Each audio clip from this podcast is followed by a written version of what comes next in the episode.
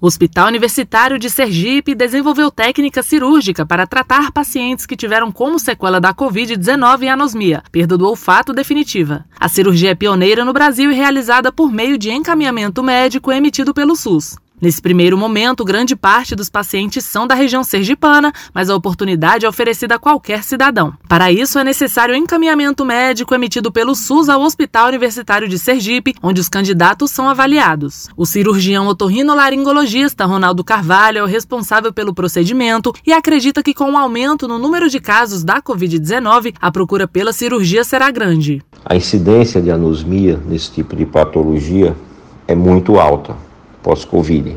Então a gente precisa realmente ver se todos esses pacientes vão se recuperar pelos tra tratamentos corriqueiros né, já estabelecidos ou se eles vão ser caracterizados por uma anosmia persistente definitiva que vai poder ser candidato a esse tipo de cirurgia.